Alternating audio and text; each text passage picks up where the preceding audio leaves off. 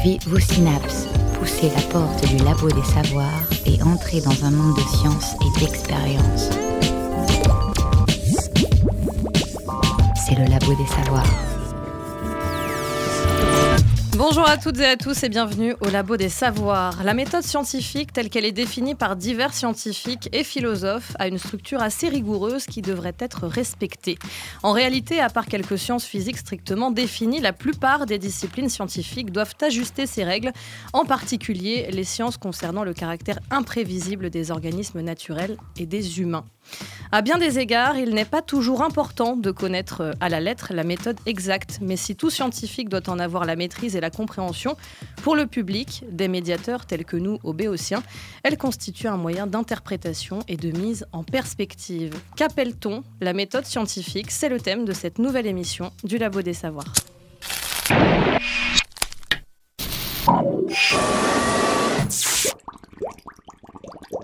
Et avec moi une farandole de chroniqueurs, j'ai nommé Dounia Saez, Paul Pascal, Marion Tournemine, Camilo Arias Ruiz, Maxime Labatte et Jérémy Frexas. Ensemble, nous allons tenter de comprendre ce qui fait de la science une discipline pointue, minutieuse, rigoureuse, donc extrêmement fiable, et en même temps une éternelle remise en question, donnant à la nuance et à l'humilité un caractère primordial. La méthode scientifique nous aide à analyser des données afin de les répercuter sous forme de théories pour décrire le monde. Il y a deux façons principales d'obtenir des données, l'expérimentation et l'observation. Et c'est d'ailleurs à cela que l'on apprécie la fiabilité d'une étude, n'est-ce pas, Dunia Saez? Tout à fait. Donc, euh, bah, par exemple, voilà, on est euh, à une dizaine de jours de Noël. Vous avez peut-être euh, qui va pas tarder à arriver ce fameux repas de famille vous allez être coincé entre deux.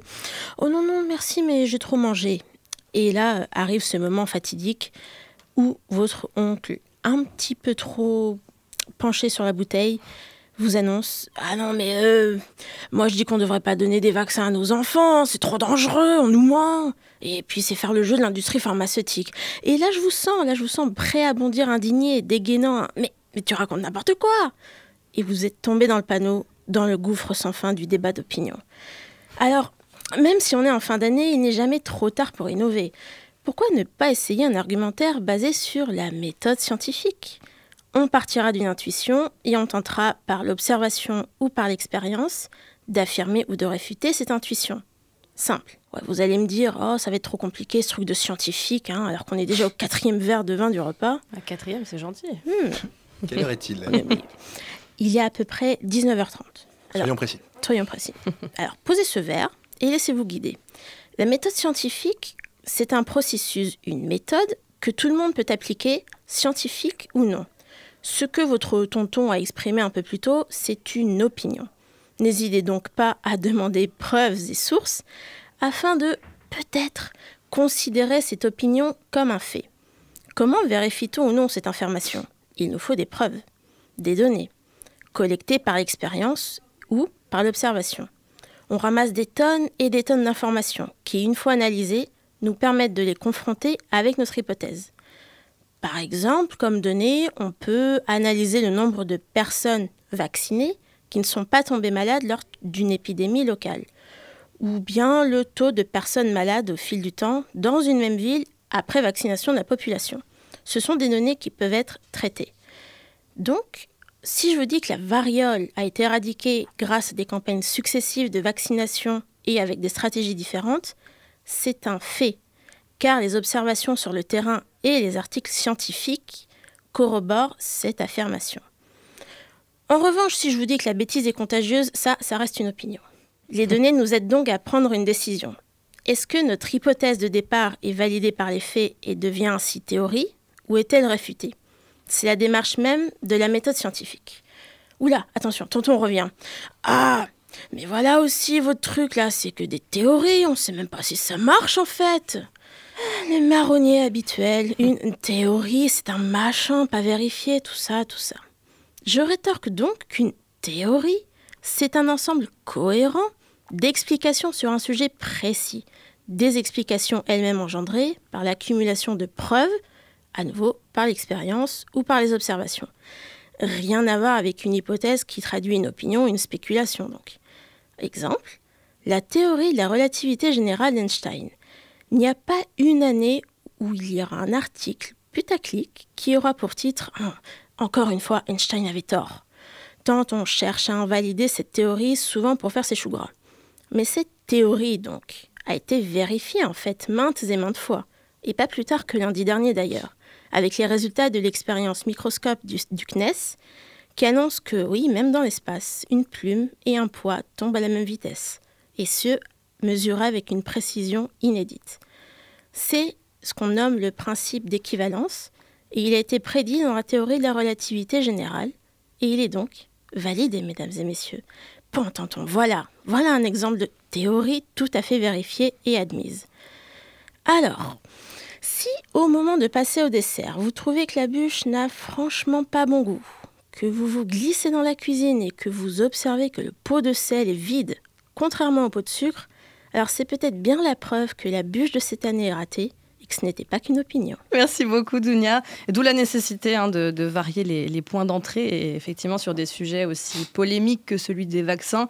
Euh, et bien voilà, il est bon de ne pas se contenter d'une seule étude ou bien peut-être, euh, si on est tenté d'aller fouiller euh, un peu plus avant, euh, d'aller regarder de plus près les critères de l'étude en question, par qui a-t-elle été faite, dans quel pays, ou selon quel échantillon? L'échantillon est un indicateur intéressant, c'est même l'une des bases de la méthode scientifique à proprement parler.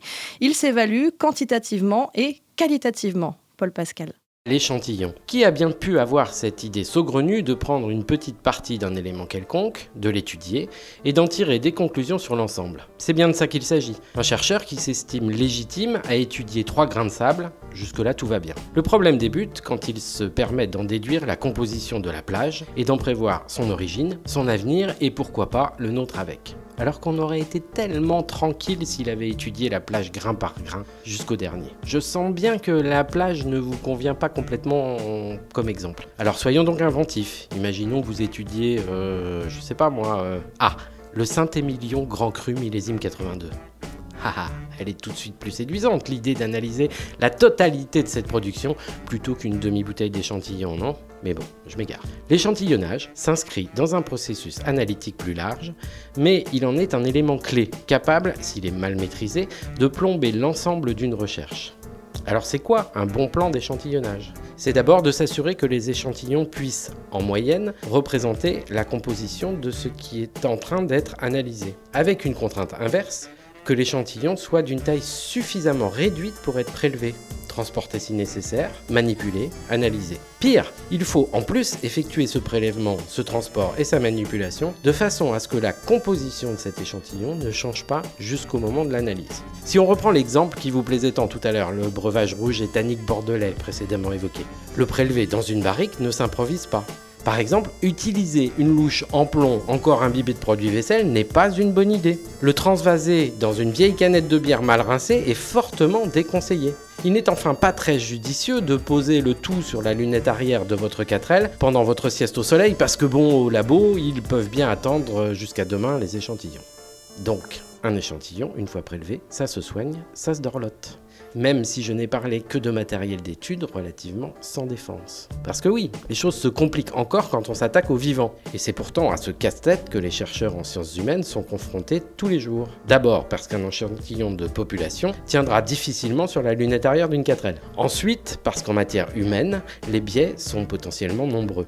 Le petit Larousse nous indique que l'échantillon est un élément représentatif d'une population mère possédant les mêmes caractéristiques. Il est constitué soit au hasard, soit suivant la méthode des quotas. Bon, là c'est un peu court, euh, jeune semeuse du petit Larousse. Il y a une multitude de façons de constituer un échantillon. Il y a la méthode non probabiliste, par exemple les échantillons de convenance, qu'on pioche parmi les gens qu'on connaît, ou les échantillons boule de neige, quand la personne sondée indique d'autres personnes susceptibles d'être interrogées. Il y a aussi les échantillons aléatoires, par tirage au sort strict, ou par tirage au sort par échantillonnage stratifié. On divise la population en grandes catégories, et c'est dans chacune de ces catégories qu'on effectue le tirage au sort.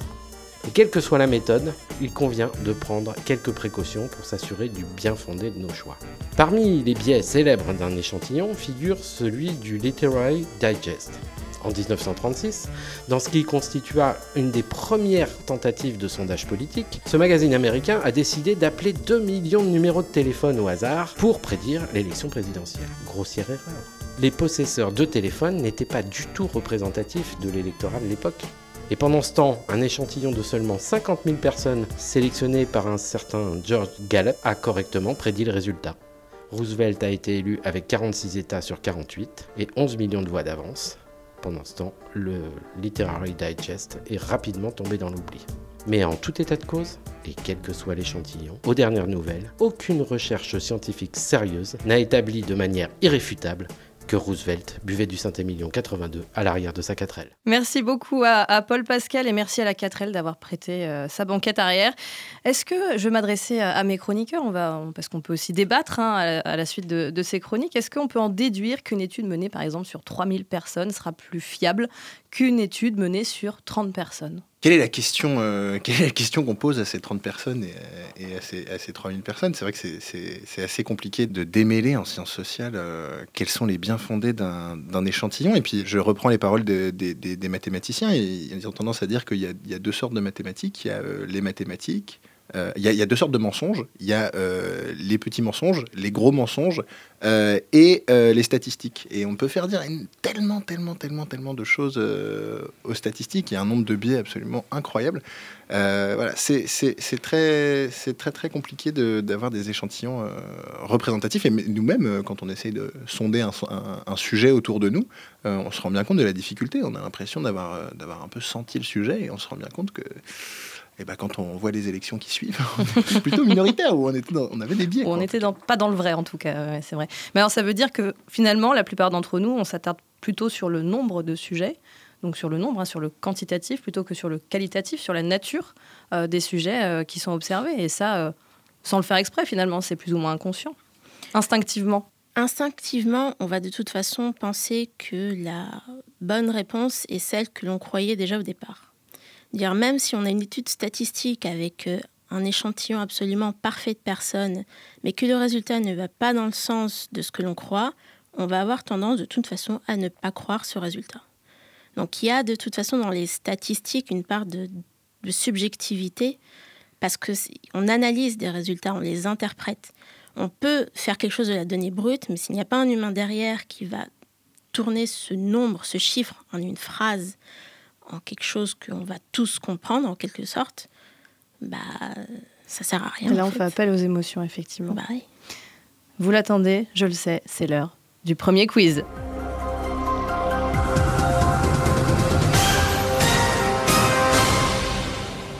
S'il vous plaît, chers chroniqueurs, donnez-moi, c'est la première question.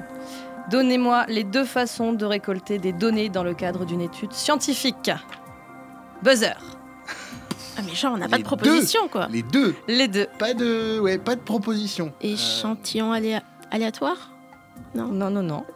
De recueillir des données. Ouais. Euh, alors tu peux les tu peux les demander à quelqu'un ou tu peux les mesurer. Mesurer. falsifier.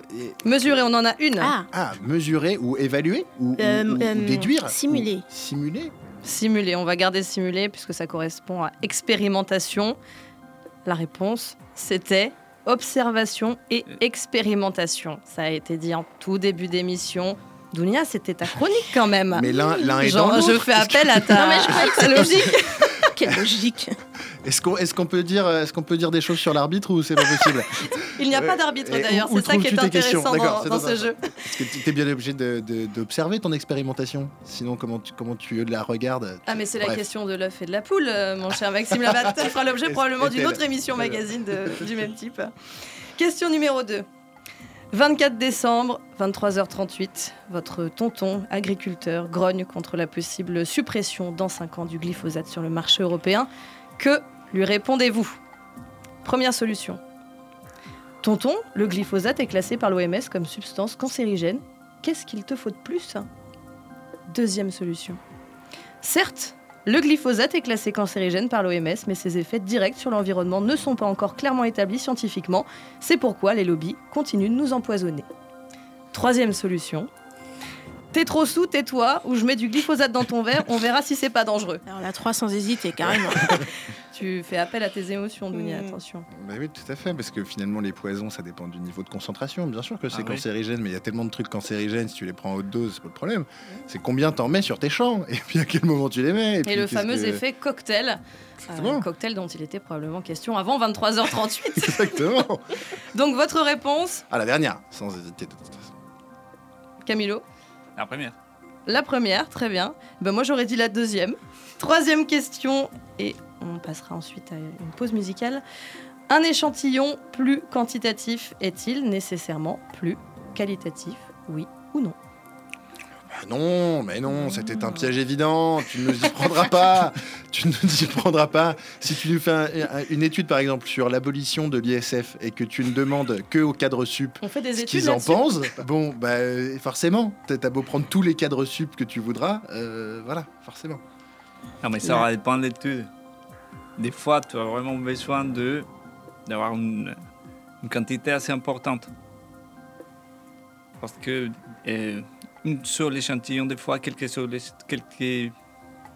très peu d'échantillons peut, peut conduire à sous-estimation ou surestimation aussi. Ça dépend de l'étude. Et puis si, si t'es en train de tester la gravité, en fait, t'as pas besoin de lancer 15 000 cailloux Ah pour bon, te rendre là- compte que ça fait toujours la même chose, quoi. envie de dire. Effectivement, 15 000, c'est un peu sur, euh, surévalué. Effectivement, merci. Merci à tous les trois. On fait une pause musicale avec Quantic et le morceau Time is the Enemy.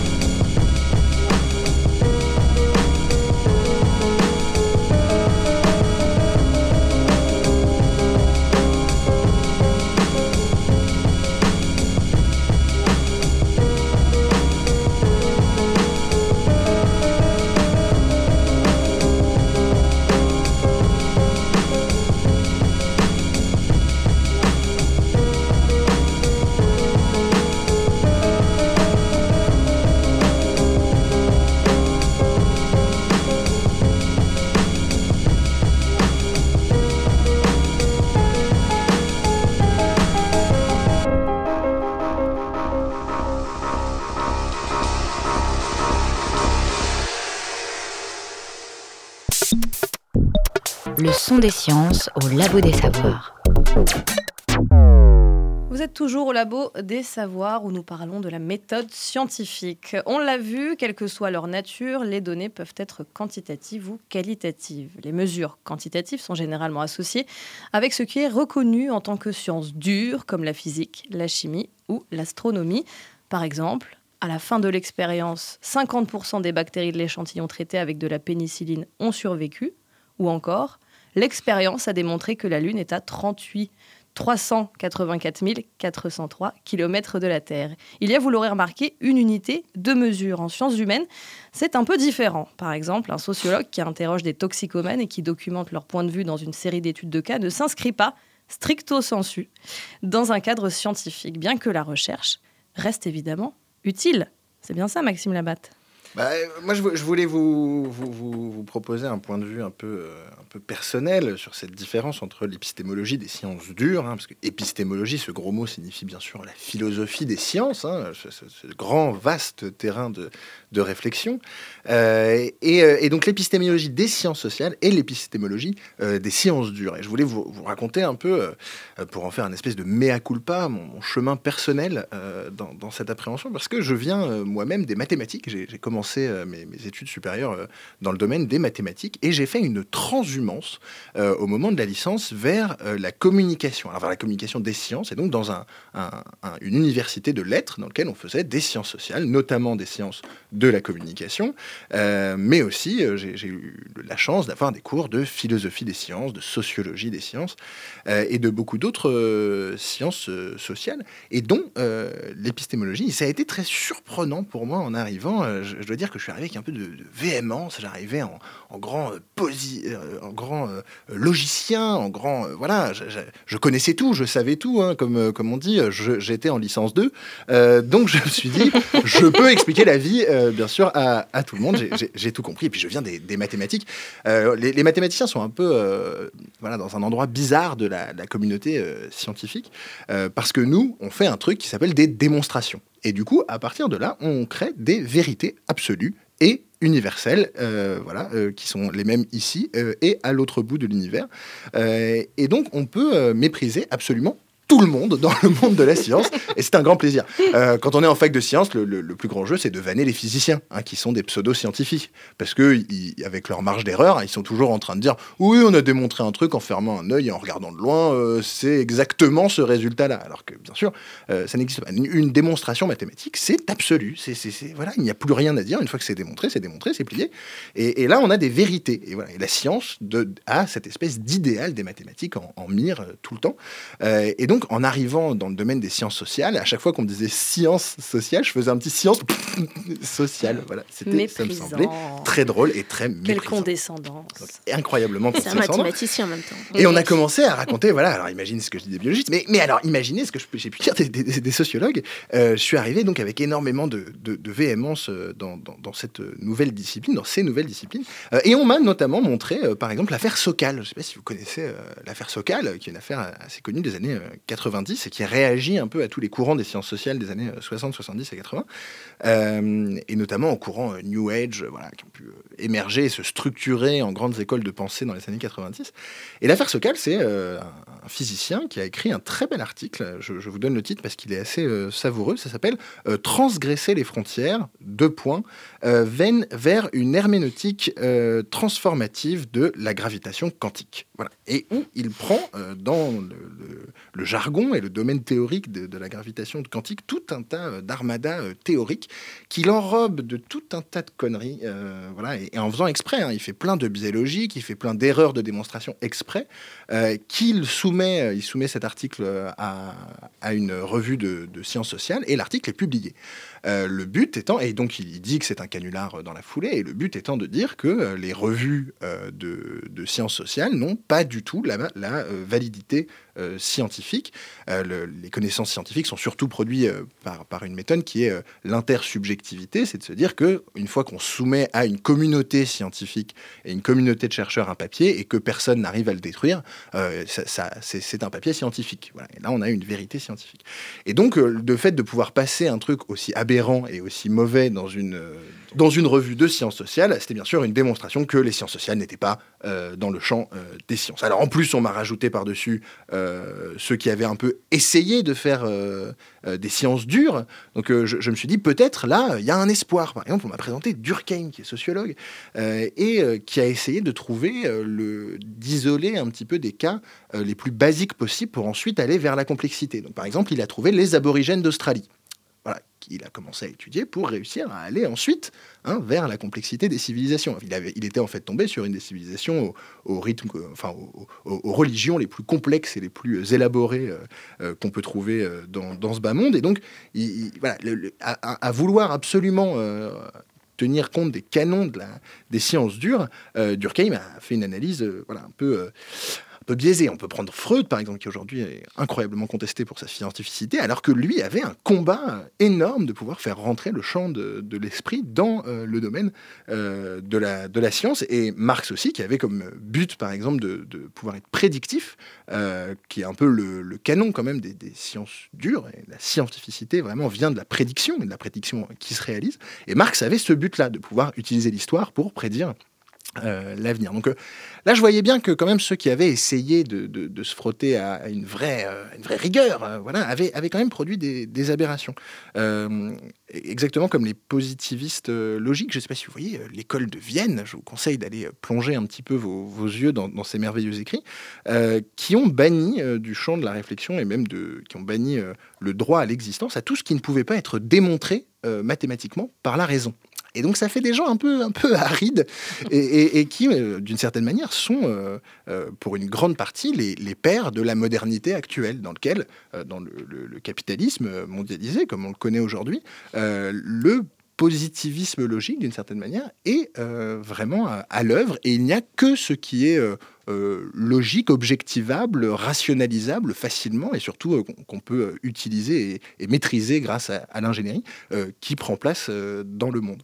Donc j'ai quand même commencé à, regarder d'autres auteurs et je suis tombé notamment sur Bruno Latour, je, vous conseille d'aller regarder, c'est un sociologue des sciences et qui a, qui a démonté tous les arguments que montrent les sciences dures comme étant voilà, le, canon justement qu'on présentait avant de, de la méthode scientifique, de la rigueur scientifique. Et il a montré qu'on n'arrêtait pas de tricher avec nos échantillons, que finalement on mettait en place des dispositifs expérimentaux euh, qui faisaient dire exactement ce qu'on avait envie qu'ils disent euh, aux, euh, aux expériences et qu'il y avait tout un million de biais qui faisaient que, au final, la communauté scientifique était comme toutes les autres communautés et que leur production n'avait pas de meilleure valeur que n'importe quelle production de n'importe quelle euh, communauté. Alors bien sûr, c'est c'est très troublant quand on tombe dessus, mais d'un coup, ça fait réfléchir.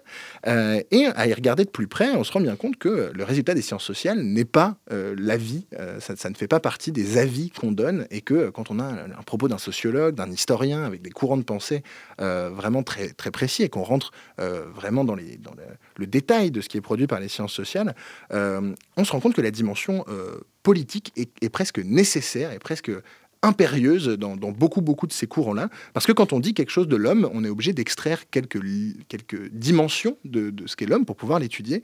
Euh, et que là, il y a des vrais choix politiques qui sont faits euh, à ce moment-là, euh, de savoir si c'est l'individu, si c'est la société, si c'est l'émancipation de la personne, si c'est prédire son comportement, si et, que quand on détermine son objet d'étude, finalement, on a une certaine idée de l'homme. Et donc, les sciences sociales ne sont pas tellement une manière d'expliquer ce qu'est l'homme, mais plutôt un combat politique pour gagner sa propre humanité et pouvoir être, ne pas euh, subir les préjugés qui nous traversent, mais euh, réussir à, conquérir une plus grande et une plus vaste humanité euh, et être un meilleur être humain dans, dans ce monde. je me suis donc incroyablement réconcilié avec les sciences sociales et je me suis mis même à me poser des questions sur les mathématiques en me disant est-ce que les mathématiques parlent même du réel en fait? Parce que ça se trouve, elles démontrent des trucs vachement bien, hein, ça c'est clair, mais ça se trouve, aucun des objets mathématiques n'existe dans la réalité. Un point, par exemple, c'est infinitésimalement petit eh bien, ça n'existe pas dans la réelle. Le, pi, par exemple, qui est le, périmètre d'un cercle, eh bien, il n'y a jamais un cercle assez parfait pour être aussi parfait que pi dans la réalité. C'est peut-être pour ça que ça nous paraît si abstrait aussi. Et, ce monde abstrait, est-ce qu'il existe dans la réalité ou est-ce que c'est le langage avec lequel on arrive à peu près à discuter tant bien que mal euh, avec le réel Et puis le, réel nous répond quand même, hein, c'est pas n'importe quel langage, j'ai quand même un profond respect presque mystique pour les, mathématiques, mais à savoir est-ce qu'il est dans notre tête ou est-ce qu'il est dans la réalité? Est-ce qu'il nous permet d'atteindre à un moment donné la réalité? La question reste abyssale et les sciences sociales, par contre, on en a bien besoin aujourd'hui pour réussir à penser à un monde qui se complexifie et dans lequel la, la barbarie de la modernité continue à faire, euh, faire son œuvre. Mhm, tout cas, je pense que pour ma part, hein, la hiérarchie euh, des sciences, elle est, plus culturelle qu'autre chose. Euh, c'est vrai qu'on valorise beaucoup les mathématiques, hein, ça, se, ça, se, vérifie dès euh, le lycée, j'ai envie de dire, dès nos, nos, différents stades d'apprentissage. Du coup, l'idée, ce serait quoi? Ce serait qu'il faudrait faire plus de ponts entre les sciences dures et les sciences molles pour faire vraiment l'opposition? Alors, je vous conseille un très très beau livre qui s'appelle le, Passage du Nord-Ouest et qui, d'une certaine manière, parle de ça. C'est pas vraiment un, pont proprement parler. Le passage du Nord-Ouest, c'est une métaphore, c'est le, pont qui relie l'océan Atlantique et l'océan Pacifique euh, au nord du Canada et euh, qui s'ouvre et qui se referme et qui s'ouvre et qui se referme et qui permet des flux et qui permet des, euh, mais, qui est jamais complètement ouvert ou complètement fermé. Et les flux sont plus ou moins intéressants qui se passent entre les, disciplines, notamment du point de vue théorique, vraiment du point de vue des outils euh, rationnels qui sont utilisés. Donc j'espère que ce passage du nord-ouest avec la fonte des glaces va, s'accentuer et que peut-être les, les, les, allers-retours entre euh, les sciences dures et les sciences sociales. Euh, par contre, il n'y a, pas à vouloir absolument plaquer ce, que, ce qui a fait le succès de la physique sur, sur les, les, sciences sociales, notamment les sciences cognitives qui essaient beaucoup de mhm. faire ça. et, d'une certaine manière, en voulant absolument réfléchir l'esprit humain comme un ordinateur, on voit bien comment les ordinateurs réfléchissent ça. D'ailleurs, Facebook, comment les algorithmes qui sont à l'intérieur veulent réfléchir le cerveau humain et comment ils sont en train de le conditionner comme si on transformait notre cerveau d'une certaine manière en un ordinateur assez, assez simple. Donc je pense que c'est vraiment cette idée-là de, faut que ça, voilà, les flux euh, aillent, viennent et reviennent. Et, et, ce livre, Le Passage du Nord-Ouest, est, une très belle manière de, de rentrer un petit peu dans ces problématiques. Merci pour cette recommandation. En tout cas, c'est vrai que le fait qu'il y ait une discipline sociologie des sciences, euh, pour moi, c'est très clair. Ça me prouve qu'il y a différents courants de pensée, finalement, à la fois en sciences humaines et en sciences, euh, en sciences dures, en sciences exactes, et les biais qui vont avec, évidemment. Et d'ailleurs, le courant actuel, euh, vous allez peut-être dire ce que vous en pensez, mais ce serait tend vers plus de transversalité, justement, à travers les disciplines, qu'elles soient, euh, qu'elles soient dites dures ou, ou molles. C'est très compliqué, vu que les méthodes sont différentes. Des fois, ça, ça rend les choses compliquées de travailler ensemble. Mais après, ça, ça crée beaucoup d'innovation. Et de dialogue. Et le dialogue euh, fait l'innovation. Reste une bonne chose. Tout à fait. la force de, la parole. Il faut continuer, bien sûr, à, se parler, mais pas fantasmer toujours ce que, ce que, ce que fait l'autre. Merci beaucoup, Maxime. La science dans tous ses états au Labo des Savoirs. La méthode scientifique est intellectuelle et visionnaire. La science nécessite une vision ainsi que la capacité de percevoir les implications des résultats. Collecter des données fait partie du processus et cela doit également être analysé et interprété. Toutefois, l'aspect visionnaire de la science réside dans la mise en parallèle des découvertes avec le monde réel. Même les sciences pures, étudiées pour elles-mêmes et non en vue d'une application pratique quelconque, sont visionnaires et ont des objectifs plus globaux. Le processus de mise en parallèle des découvertes avec le monde réel est connu sous le terme d'induction ou de raisonnement inductif. C'est un moyen de lier les découvertes à l'univers qui nous entoure. Et là encore, les biais sont nombreux. Marion Tournemine. Oui, Agathe, euh, selon une étude, l'utilisation de la phrase d'accroche selon une étude dans les médias est bien trop utilisée. En effet, nombreux sont les journaux qui, sous couvert de sensationnalisme, affichent en titre ou en encart avec une typographie bien racoleuse, que selon une étude, appuyée de pourcentage, de sondage et blablabla et blablabla. Bah, vous me trouvez un peu de mauvaise foi, mais à coup pas, d'accord. Mais c'est tout de même agaçant d'être assommé de sondages et d'études en tout genre à chaque fois qu'un papier, mais ça marche aussi pour la télé, à chaque fois qu'un papier, disais-je, tente de justifier son propos. L'étude scientifique a bon dos. Elle tend en effet à donner du crédit à ce que l'on raconte et par ailleurs, prenez toujours le temps de vérifier les sources de ces études et si vous avez un peu de temps encore d'en vérifier la méthodologie.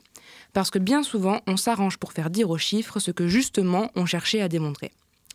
Je vais vous parler d'un ennemi juré de l'objectivité scientifique qu'on appelle en zéétique l'effet cigogne. Oulala, beaucoup de gros mots d'un seul coup. La zéétique, pour commencer, c'est ce qu'on définit comme l'art du doute. L'effet cigogne, quant à lui, est le fait de confondre corrélation et causalité. On raisonne selon le sophisme qui consiste à prétendre que si deux événements sont corrélés, alors il y a un lien de causalité entre les deux. Cum hoc ergo propter hoc, latin signifiant avec ceci, donc à cause de ceci. Bien joué. Le... c'est pas mal, hein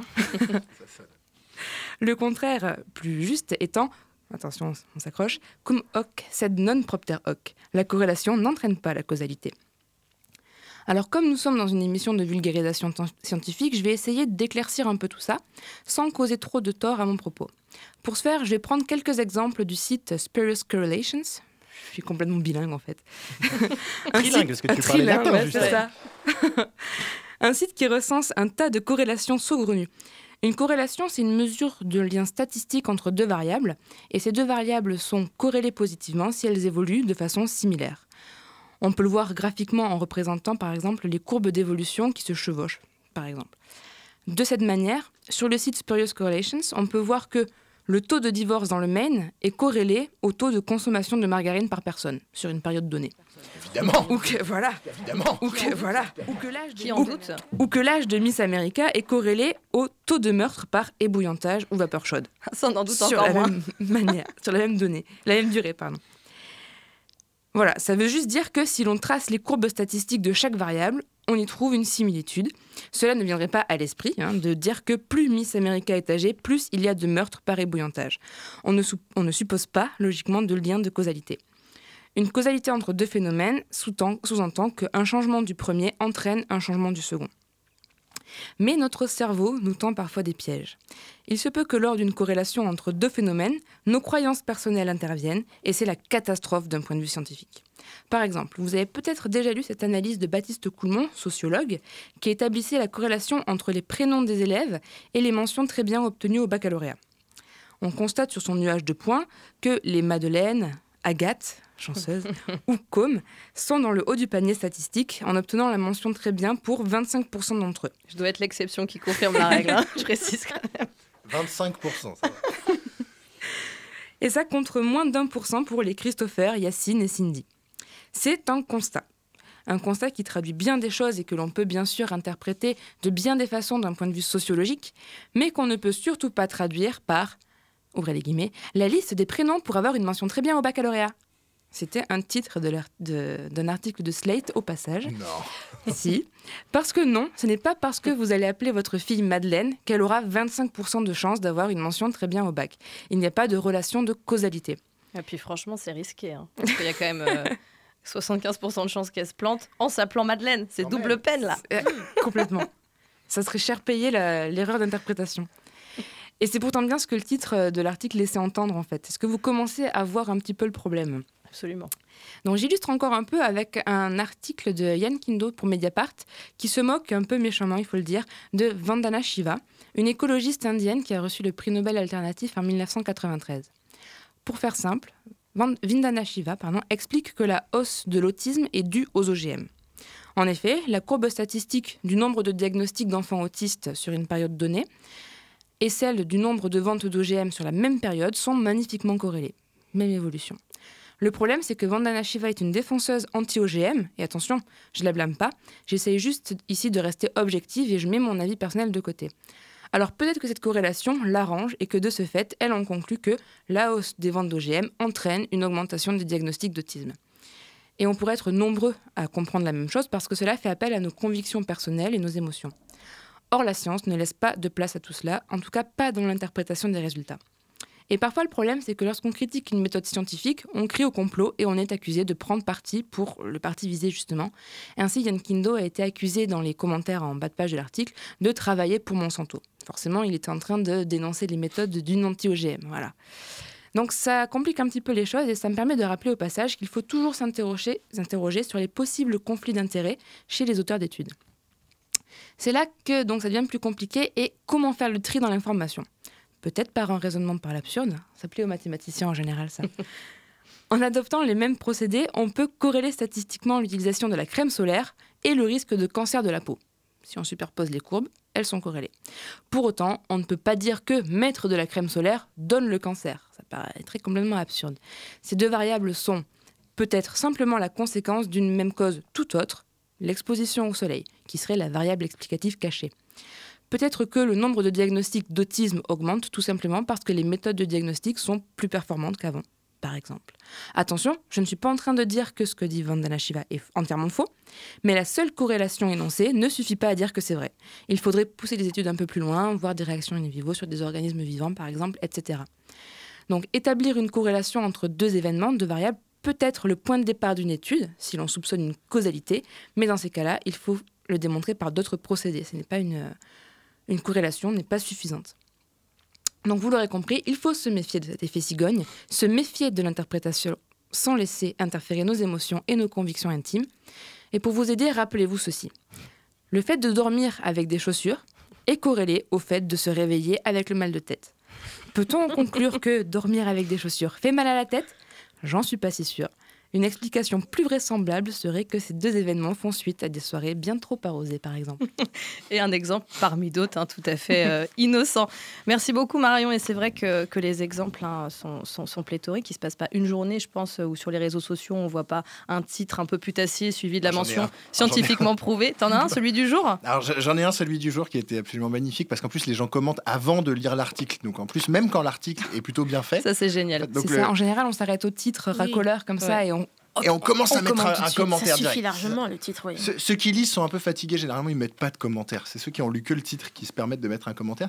Et là c'était euh, plus les tâches ménagères sont partagées, plus il y a de divorces. Voilà, ça, c'était le titre de l'article. Hmm. Donc quand on rentrait dans, dans, dans la- dans le- le- le- l'article en lui-même, c'était assez intéressant parce qu'il nous disait justement, en citant euh, pour une fois euh, les, les gens qui ont écrit l'article, les Danois qui ont écrit l'article, il disait oui, oui, c'est vrai. Alors quand on regarde euh, vraiment dans notre étude, les, deux sont, sont, sont corrélés. Euh, là, c'était une étude avec vraiment les, des, des- des échantillons, donc c'est pas seulement des courbes prises indépendamment. On voyait bien que les couples qui se séparaient avaient des, tâches vraiment partagées. Euh, mais par contre, ils expliquaient que c'était parce que c'était les couples qui étaient d'une certaine manière les plus modernes, les moins traditionnels, qui euh, du coup partageaient leur, euh, leur- les, les tâches ménagères, qui avaient aussi tendance à pouvoir se séparer quand, le, quand ça n'allait plus, alors que les autres restaient mariés, même si en fait ils faisaient chambre à part depuis des années et que monsieur trompait madame, mais, euh, ou madame trompait, trompait monsieur, ça marche dans les deux sens. Euh, mais du coup, c'était plutôt le, le mode traditionnel ou pas, et ça, ça reprend un peu ce que, ce que Ouais. tu disais. L'exemple de la crème solaire. hein. L'exemple de la crème solaire, il y a une cause cachée derrière, le fait que, en fait, voilà, ces caractères sont, sont reliés à deux. Mais voilà, lisez les articles parce que même quand ils sont bien écrits, le titre reste putaclic parce que sinon, vous ne cliquerez pas dessus. Alors, ne- n'incriminez pas les journalistes, c'est- pas de leur faute, c'est de la vôtre. Ouais, puis c'est. euh, merci. Merci Maxime pour euh, au nom de tous les journalistes qui nous écoutent. Pour une fois que je les défends, pense absolument, absolument. Mais c'est vrai que parfois, parfois ça peut aller, euh, ça peut aller très très loin. Enfin, je veux dire, ces causes cachées vont pas de soi. C'est pour ça que c'est important de les expliquer. Et parfois, ça peut aller très très loin. Marion, il y a un exemple que tu duquel Oui. tu voulais parler. C'est vrai que c'est cette étude qui est partie, enfin, qui est sortie ré- très récemment sur le cancer du sein C'est ça. et qui nous disait cancer du sein, deux points, redouter les effets secondaires du traitement favorise leur apparition. Ouais. Ou Alors encore, là, on, encore on mieux. nage en pleine psychose. ça. Un meilleur titre par Le Figaro, c'était Traitement du cancer, la peur multiplie les effets secondaires. Voilà, là, ça, là on a envie de cliquer et tout de suite, on, hop, on retweet, on, on partage sur Facebook. Le problème, en fait, c'est que dans tous ces titres, il n'y a pas l'once d'un conditionnel. Pas l'once d'une mesure, c'est tout de suite euh, voilà, la peur, et ça fait valeur, euh, valeur absolue, en fait.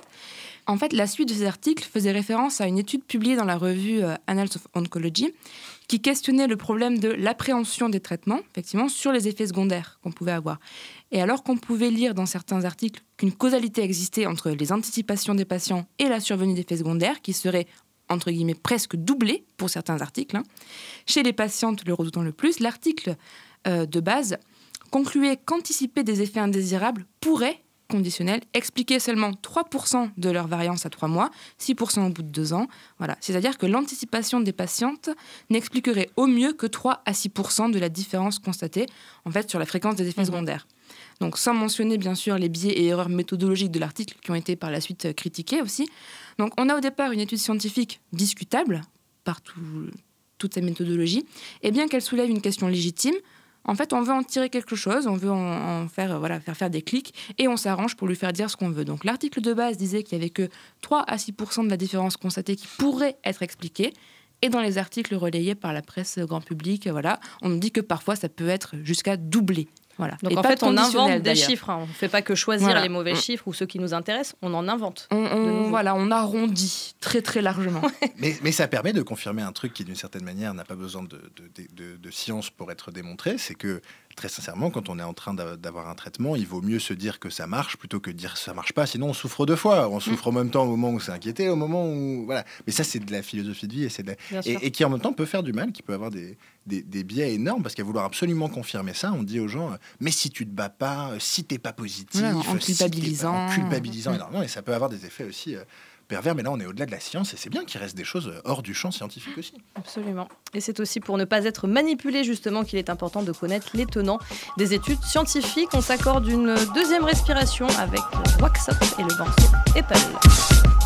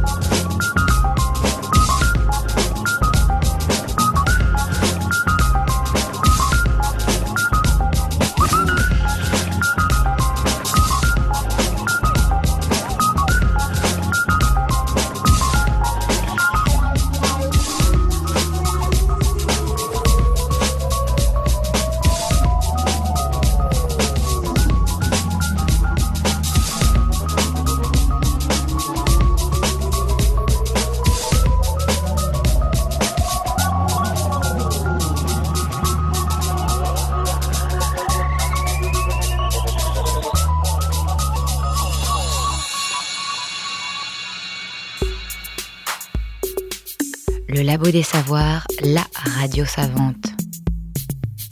De retour au Labo des Savoirs, merci de rester fidèle à la science. On ne cesse de le répéter, il y a de l'humain derrière la science, des hommes, des femmes, des chercheurs, chercheuses de haut vol, aux doctorants et aux doctorantes, en passant par les techniciens, techniciennes et autres ingénieurs.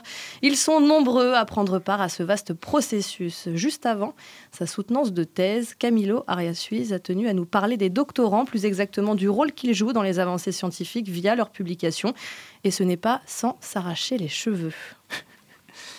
Oui, bonsoir. Euh, je vous ramène une petite critique euh, ce soir au marché des sciences. Ça s'appelle Quand la méthode devient une usine à production massive. Publish or perish. Publier ou crever en français. Être ou ne pas être dans le monde de la recherche scientifique aujourd'hui. Un système de production massive contrôlé par les grands journaux et les intérêts économiques. La réflexion scientifique diminue de plus en plus et les publications deviennent juste des études répétitives qui confirment ce qu'on savait déjà dans beaucoup de cas. Les chercheurs sont incités à produire, pas à avoir raison.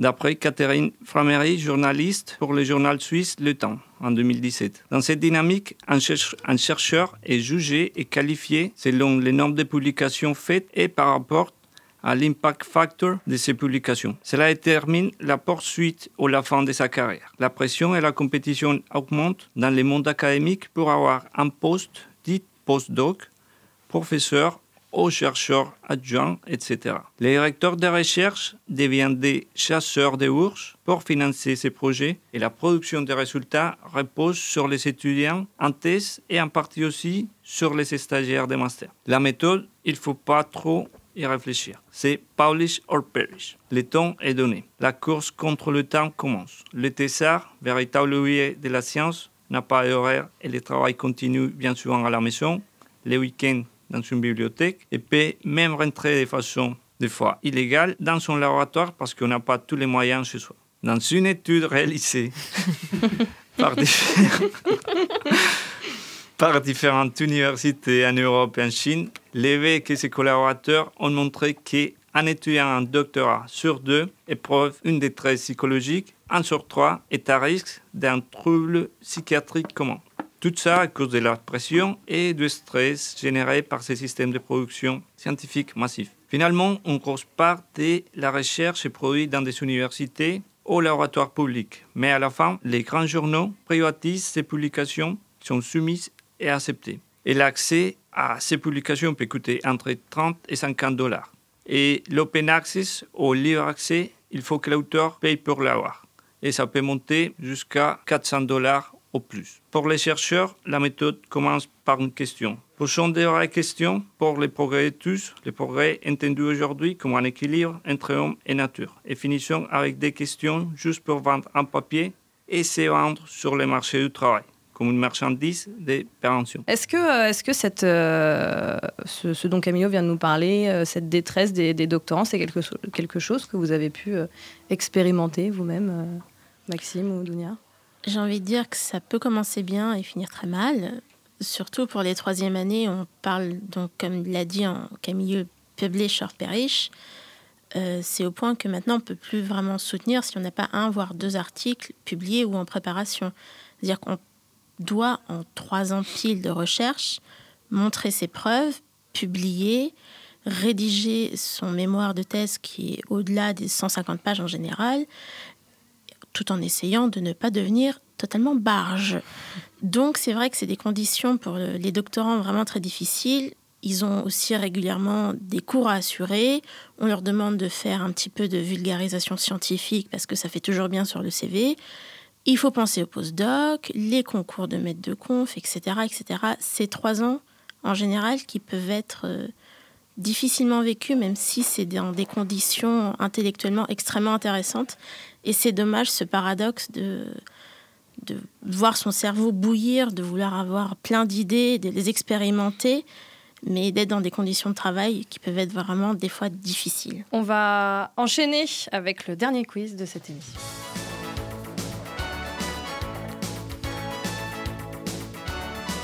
Une corrélation prouve-t-elle un lien de cause à effet, oui ou non?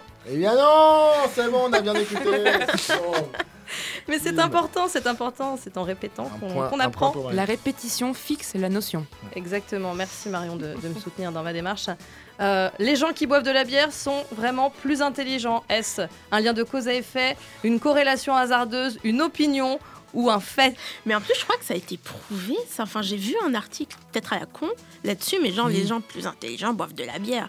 C'est Mais après, le genre de c'était une un peu, option, euh, un peu, un peu C'était juste pour publier. C'était juste ça. Et faire des clics. Merci Camilo. La science dans tous ses états au Labo des Savoirs.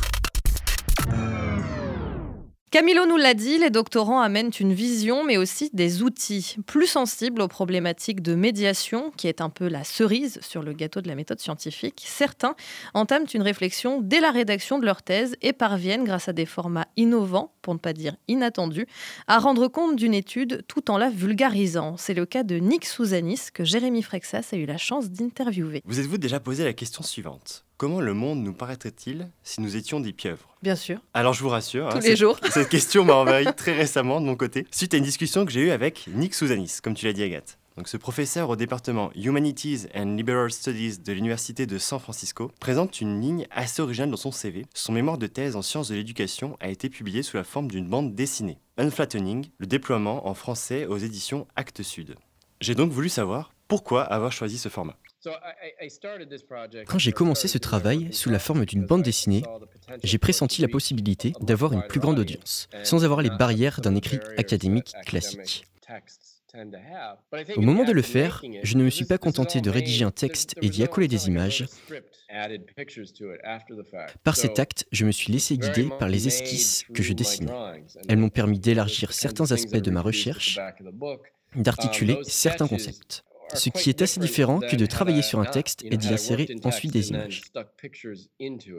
Pour moi, c'est aussi ce que je vois avec mes étudiants. Dessiner permet de penser d'une autre façon, cela ouvre de nouvelles possibilités pour comprendre son travail et se comprendre soi-même. Possibilités qui ne seraient pas offertes en travaillant avec du texte.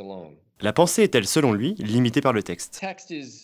Le texte n'est pas une mauvaise chose. Ce livre n'est d'ailleurs pas du tout contre le texte, c'est juste une façon de dire les mots fonctionnent d'une certaine façon. Ils permettent de former votre raisonnement ainsi. C'est très puissant, très efficace, et ils ont beaucoup d'avantages. Mais il y a des choses qui ne correspondent pas à la structure proposée par les mots. Je pense que les images, et plus particulièrement l'interaction entre l'image et le texte, donnent la chance de jouer sur le sens. Ainsi, le texte présente une chose et l'image parle d'une autre. Peut-être que ces éléments sont associés, peut-être en décalage, et il apparaît une tension entre les deux qui autorise l'auteur comme le lecteur à jouer avec le contenu. Et ainsi lever plus de questions que ne l'aurait fait l'un ou l'autre. Mais ce format habituel n'est-il pas un peu plus difficile à interpréter? Nick déjoué sur le sens, mais n'a-t-il pas peur qu'une partie du message ne passe pas ou soit perdue? J'ai eu un premier projet avant de travailler sur Unflattening, une sorte de recherche sur la narration. J'ai fait un chapitre d'un livre de recherche sous forme de bande dessinée. En fonction du lecteur, ce projet était vu comme une bande dessinée sur la recherche, une bande dessinée sur le dessin ou une bande dessinée sur la façon de voir le monde. Sa sensibilité, son parcours changeait la façon dont le livre était perçu. Cela était dû aux métaphores utilisées à l'intérieur et au fait que les choses n'étaient pas clairement nommées. J'ai beaucoup aimé ça. J'ai aimé l'idée que je pouvais produire quelque chose dont l'essence était saisissable. Il était possible d'en saisir le sens profond sans forcément comprendre mon champ disciplinaire, car le lecteur l'appliquait à son domaine. Partant de son expérience, recommanderait-il à toutes les chercheuses et tous les chercheurs de dessiner pour leur activité? Je ne veux pas dire qu'un physicien va soudainement tout comprendre en dessinant, mais je pense que la question est plutôt comment utiliser cette question aussi fondamentale. Mais je pense que la question est plutôt comment utiliser cette chose aussi fondamentale pour l'être humain que de bouger son corps et faire des marques dans l'espace? Comment peut-on le faire? Intervenir dans son mode de pensée En utilisant cette autre lecture, cet autre savoir, on peut arriver à un point différent. Si on interroge 100 personnes sur leur capacité à lire et écrire, tout le monde va lever la main pour Alors que si on demande qui sait dessiner, une partie seulement va lever la main, peut-être une dizaine.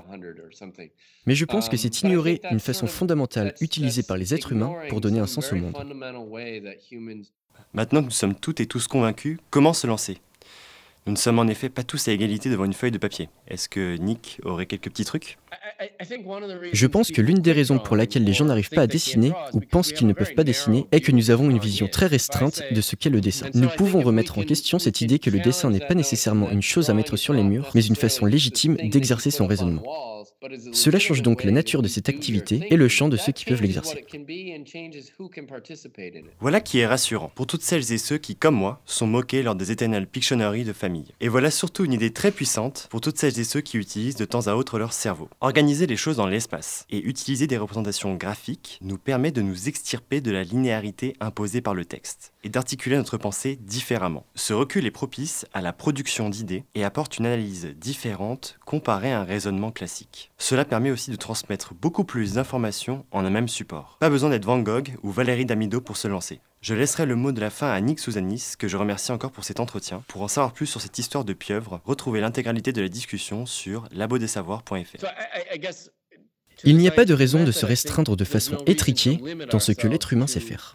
Pourquoi ne pas tirer parti de cette chose aussi fondamentale que de faire des marques et organiser ces choses dans l'espace? Merci beaucoup, euh, Jérémy. Et finalement, moi, je me dis que je comprends, euh, euh, la pression que ça peut être. Parce que, par exemple, le premier, scientifique qui a dessiné une cellule, ben, il a entériné le dessin de la cellule pour des générations et des générations de scientifiques. Donc, le dessin, c'est quand même pas tout à fait anodin en sciences. Non, mais c'est vrai, puis on peut se dire que même la, représentation graphique euh, des choses en, général, je pense que c'est quelque chose qui, bah, comme le dit très bien Nick, et finalement comme on le voit un peu de manière euh, détournée, euh, que ce soit durant une formation ou à l'université, permet de bien synthétiser des choses, et c'est un outil très puissant. Et c'est vrai que... Bah, il y, a beaucoup de choses qui, en fonction des domaines, peuvent être codifiées et, permettre de, faciliter la, communication sur certains types de données. Donc, par exemple, le schéma d'une cellule, ou euh, bah, comme on l'a vu dans l'interview, à un moment, on parle des, euh, schémas qu'utilise euh, Richard Feynman pour, pour représenter des phénomènes liés à la physique quantique. Donc, c'est des choses qui, avant lui, en fait, étaient assez difficiles à transmettre. Et grâce à lui, maintenant, il y a une, une codification qui fait que ben, quiconque sur cette planète, qui soit chinois, arabe ou, petit français, pourra comprendre le, signification de ce phénomène grâce à au pouvoir du dessin et surtout au caractère un peu symbolique que peuvent mhm. prendre justement ces marques dans l'espace, euh, comme le dit euh, Nick. La puissance des, images, et finalement, je serais tentée de dire que c'est un petit peu un, retour aux sources, puisque euh, au tout début, les scientifiques n'avaient pas d'appareil photo ou d'appareil de numérique pour, pour créer des images, extraire des images de ce qu'ils observaient. Donc il a bien fallu commencer par dessiner, prendre un papier, un crayon et, et dessiner ce qu'ils ce qu'ils observaient. Le Labo des Savoirs, émission activatrice de Synapse. Pour appréhender la science et surtout les conclusions des études, soyons des scientifiques, soyons des sceptiques qui abordent les résultats avec énormément de prudence. Il faut plus d'une expérience pour changer la façon de penser des chercheurs et des chercheuses, mais au moindre doute, tout résultat doit être retesté et répété jusqu'à ce qu'un ensemble solide de preuves soit établi. Ce processus garantit qu'ils ou elles ne font pas d'erreurs et ne corrompent pas les résultats. Ce processus de changement des théories établies, appelé changement de paradigme, fait partie intégrante de la méthode scientifique. La plupart des recherches révolutionnaires, comme la relativité d'Einstein, ont provoqué des changements titanesques dans la pensée scientifique dominante. La méthode scientifique a donc évolué au fil des siècles afin que les chercheurs et chercheuses fassent des découvertes significatives fondées sur la logique et la raison plutôt que sur les émotions. Le processus exact varie entre les disciplines scientifiques, mais elles suivent toutes le même principe observer, prévoir, expérimenter et observer. En science, finalement, très peu de choses sont immuables. C'est la fin de cette émission. Merci de l'avoir suivi. Merci à toute l'équipe. Maxime Labatte, Marion Tournemine, Paul Pascal, Camilo, Arias Ruiz, Dunia 16, Jérémy Frexas et bien sûr Victor Lucas à la réalisation. À la semaine prochaine au Labo des Savoirs.